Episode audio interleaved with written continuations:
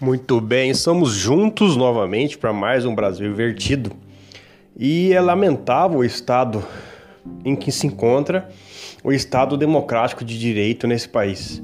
E no mundo também, principalmente na América também, né? A, a mentalidade governamento do governo dos governos são parecidas, né? Quase gêmeas.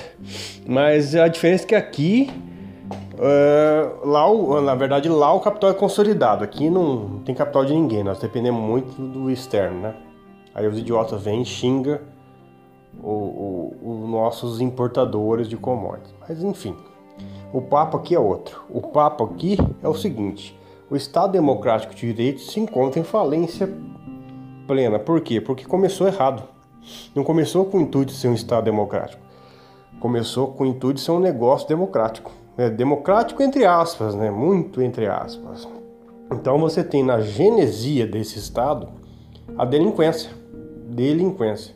A delinquência está no DNA desse Estado. Então você tem um Estado com título de república, com um viés de democracia, assim, no discurso, na, na retórica, mas na, na execução de todo o processo desse direito, do exercício desse direito, você tem a delinquência naturalizada, é, você tem é, as mortes por coronavírus banalizadas completamente, entendeu? E depois do, do daquela gafe virtual da Zambelli, né, da deputada Zambelli, que ela desejou boa noite, desejou força para ela mesma, esqueceu de trocar as contas ali da rede social, eu acredito, viu? no que no que no, no, pior, mas no muito pior mesmo. Eu não duvido de mais nada, porque é uma banda se governa é retardada e outra banda é retardada e maldosa, entendeu? Então eles não fazem a, a maldade assim para conseguir algo em troca. Eles fazem maldade pura e simples para não conseguir nada em troca, mas te prejudicar. Então complicado, hein? Muito complicado mesmo.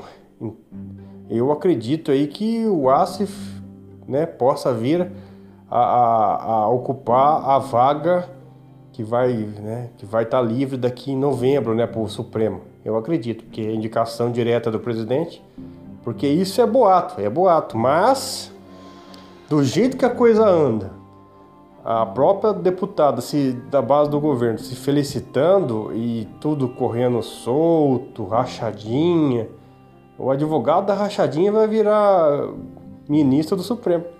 Aí vai legalizar a rachadinha. Aí para o Guedes o problema é o funcionalismo público, que é, é boa, que é o funcionalismo público está sustentando o consumo das indústrias, comércio dessas famílias, que é a única parte que ainda tem salário, né? Eu quero saber, o Guedes agora vai lascar o funcionalismo público. Eu quero saber da onde que ele vai tirar a demanda. Da onde que ele vai tirar a demanda do mercado sem cliente? Eu quero entender o que, que ele vai fazer. Que aqui a gente só vende commodities. Eu não sei, o Guedes parece que mora em outro planeta, deve ser na Terra plana. E o problema é o funcionalismo público. E um cidadão, advogado dos rachadores, da rachadinha, prestes a virar ministro do Supremo. Talvez vire, talvez não, mas será que é verdade? Eu não, eu tô, eu, eu duro que eu sou impelido a acreditar depois das, das papagaiadas que vem acontecendo. Eu fico por aqui, vamos torcer para que não, né? Senão é legal, é, é aquilo que eu falei no começo do áudio. É a legalização do mal, né? Que já é legalizado boa parte de coisas más. Aí vai legalizar mais uma, rachadinha para todo lado. Perceba que a coisa nunca muda. Era mensalão, agora é rachadinha. Era petrolão, agora é Michex. E por aí vai. 1.512 depósitos. Que petista sem vergonha. Coisa de esquerdista isso aí. Esse Queiroz é um petista sem vergonha. Pessoal, 1.512 depósitos de 3 mil reais. Que cara safado, hein? Olha só, ele depositou pra fazer sacanagem. Só de sacanagem. Depositou dinheiro na conta do, do coitadinho do Flávio. Mas eu fico por aqui. Fui.